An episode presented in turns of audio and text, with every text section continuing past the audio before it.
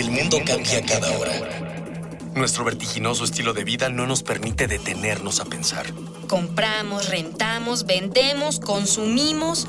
Todo lo que hacemos o dejamos de hacer tiene consecuencias para el mundo. ¿Cómo enfrentar los grandes retos de nuestra época? ¿Cómo reducir nuestro impacto en el ambiente? El Programa Universitario del Medio Ambiente Puma y Radio UNAM presentan Ambiente Puma.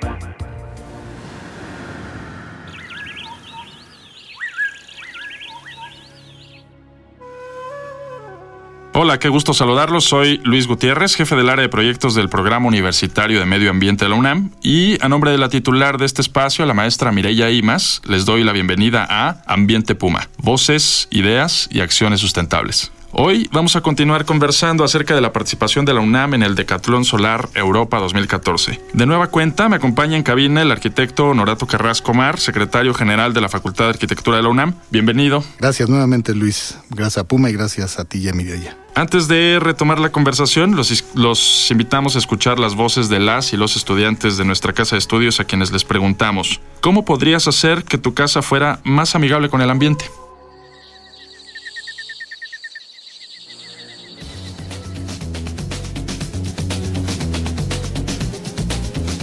¿Crees que es muy caro tener una vivienda sustentable?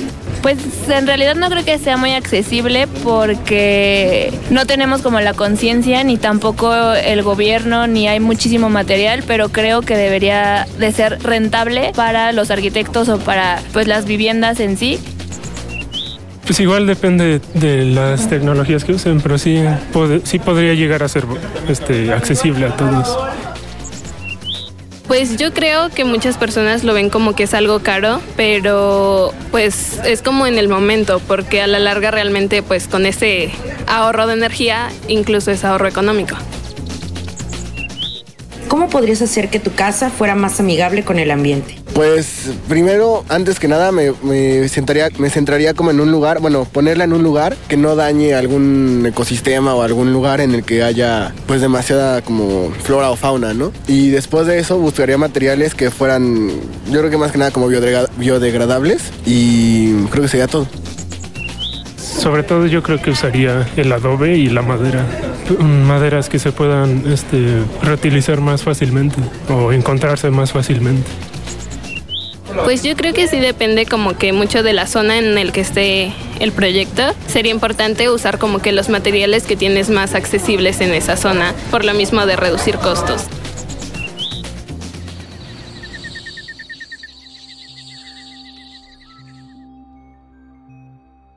Estamos hablando sobre la participación que tuvo la UNAM en el Decatlón Solar Europa 2014, en el que se obtuvo el primer lugar en la categoría Ingeniería y, Construcción. Honorato, dinos, ¿cómo podemos volver sustentables nuestras viviendas y, en general, nuestras ciudades? Muchas de las contestaciones que dieron los universitarios eh, tienen parte de la respuesta. En efecto, lo primero es entender el sitio donde nos vamos a, ubicar. Hay que entender la importancia de, de, reducir los impactos en la zona en la que nos se van a sentar las, las viviendas. Por eso, en, en el caso en particular del Hecatlón, era importante lo que comentamos la la sesión anterior, eh, se decidió hacerlo adentro de la ciudad porque ahí es donde ya existen los servicios. Esa es una forma de aprovechar. La, parte más eficiente es aprovechando lo existente. O sea, esa es, una, forma. Y también, en efecto, sin dañar el medio ambiente. No tenemos por qué crecer, por ejemplo, que eso era una parte de los principios del proyecto, el, digamos, el estar en contra de la forma en la que se venían desarrollando eh, las ciudades, sobre todo expandiéndose hacia las afueras, ocupando suelo agrícola y, y ocupando eh, además generando trayectos de largas distancias al habitante. Lo decían muy bien los muchachos, también utilizando materiales en efecto que generen poco impacto. En este sentido, el proyecto tuvo un, un análisis, lo que se conoce como ciclo de vida, de tal manera que se valoran todos y cada uno de los materiales que intervienen en la construcción de la vivienda. Esto se hace mediante un software especializado. Aquí tuvimos la asesoría del Instituto de Ingeniería para generar eh, el menor impacto posible en términos de huella de carbono para efectos de los materiales que se van a utilizar. Sí, bueno, um, ya habíamos visto también la sesión pasada que no es solo la vivienda en sí, sino toda la relación también, como acabas de mencionar, que tiene la vivienda con las ciudades. Pero si hubiera, si fuera posible enumerar características que tiene una vivienda sustentable, ¿con cuáles empezarías? Bueno, primero, como decíamos, eh, materiales, digamos, de bajo impacto. En, en este sentido, las construcciones de orden vernáculo, las que entienden eh, bien los, por un lado, los materiales que se tienen a la mano, en efecto, y disponibles, que no hay que hacer grandes recorridos, que además son del conocimiento desde el término de vista de sus tecnologías de ejecución por los propios operarios o por los albañiles o quienes vayan a desarrollar. Y saben si proporcionan un ambiente cálido o un ambiente frío. Eso es, eso es lo primero, que una casa entienda que antes que trabajar con, con lo que se conoce como sistemas activos, que son equipos que demandan energía eléctrica, eh, eh, que se puedan hacer más bien con sistemas de orden pasivo, es decir, que acudan a los sistemas naturales. Eso es eh, lo mejor, entender que la ventilación se puede lograr utilizando simple y sencillamente los, la- las direcciones de los vientos dominantes, por ejemplo. El control térmico se puede hacer simple y sencillamente también entendiendo el, el movimiento del sol y cómo impacta la radiación y las diferentes formas de transmisión de calor en la vivienda. Eh, y esto se puede hacer de manera natural, sin necesidad de calentar o enfriar artificialmente y acudiendo al uso de, de energía. Siempre es un poco lo que se trata. O sea que no hay una casa tipo, lo que tienes que saber es que tienes que conocer tu entorno y tú tienes que diseñar una vivienda asociada a cada región. Sin duda alguna. Uno de los principios es que el- la vivienda debe de entender el sitio, debe de entender el lugar, porque es así como va a generar uno de los primeros principios de la sostenibilidad. ¿Y qué tan importante es este trabajo multidisciplinario para construir un proyecto de vivienda que busca ser sustentable? ¿Qué papel jugó la multidisciplina o la interdisciplina? Bueno, en este caso, para efectos del concurso y de la, de la presencia en, en esta competencia, que insisto, es de un, era de un rigor muy, muy fuerte, sigue siéndolo, era fundamental. Cada vez es más difícil abordar todos los campos eh, y, y tenemos que reconocer las capacidades que se tienen. Aquí acudimos a los principales especialistas y a los eh, principales investigadores, que en ese sentido la universidad tiene una riqueza única, además, eh, digamos, alrededor de un solo campus, que esa era una de nuestras grandes ventajas. Y tuvimos la participación, por ejemplo, como lo comentaba recientemente, del Instituto de Ingeniería con varios de sus especialistas. Siempre hay agradecimientos para todos y no nos alcanzaría el tiempo para agradecerlo.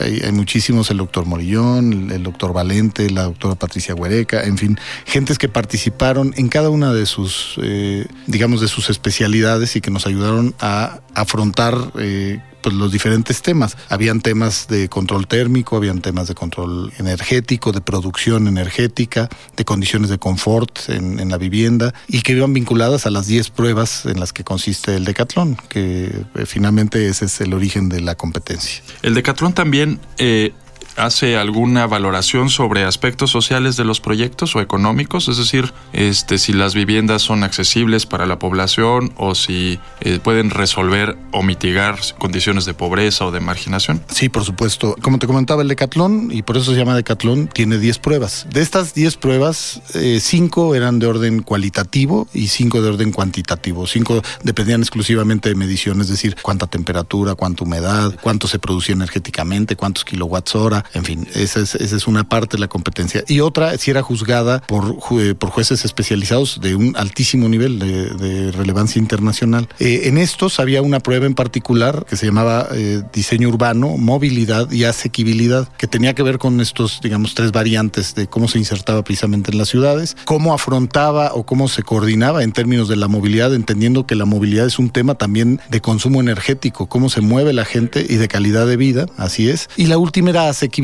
es decir, qué tan fácil es también allegarle esto a la población, entendido por supuesto desde los términos de orden social, ¿no? El, el cómo se afrontaban los diferentes grupos sociales. Nuestro equipo le dio mucha importancia en este, a este aspecto. Tuvimos talleres eh, con los habitantes. En este caso, como te comentaba, se hizo todo un trabajo de monitoreo y de mapeo, lo que se llama, para entender cuál iba a ser nuestro caso de estudio. Al final decidimos que el proyecto, uno de los puntos donde podía desarrollarse era la unidad Vicente Guerrero en Iztapalapa. Tuvimos eh, acercamiento con los pobladores, se hicieron talleres, pero sobre todo se tuvo el apoyo en este caso de la Escuela Nacional de Trabajo Social. Estos talleres fueron llevados por ellos eh, con las metodologías que pues no necesariamente los otros, las otras disciplinas conocen, ni los arquitectos, este, ni los ingenieros tienen este pulso para saber hacer esta sensibilidad. Y en fin, por eso es la importancia del trabajo multidisciplinario.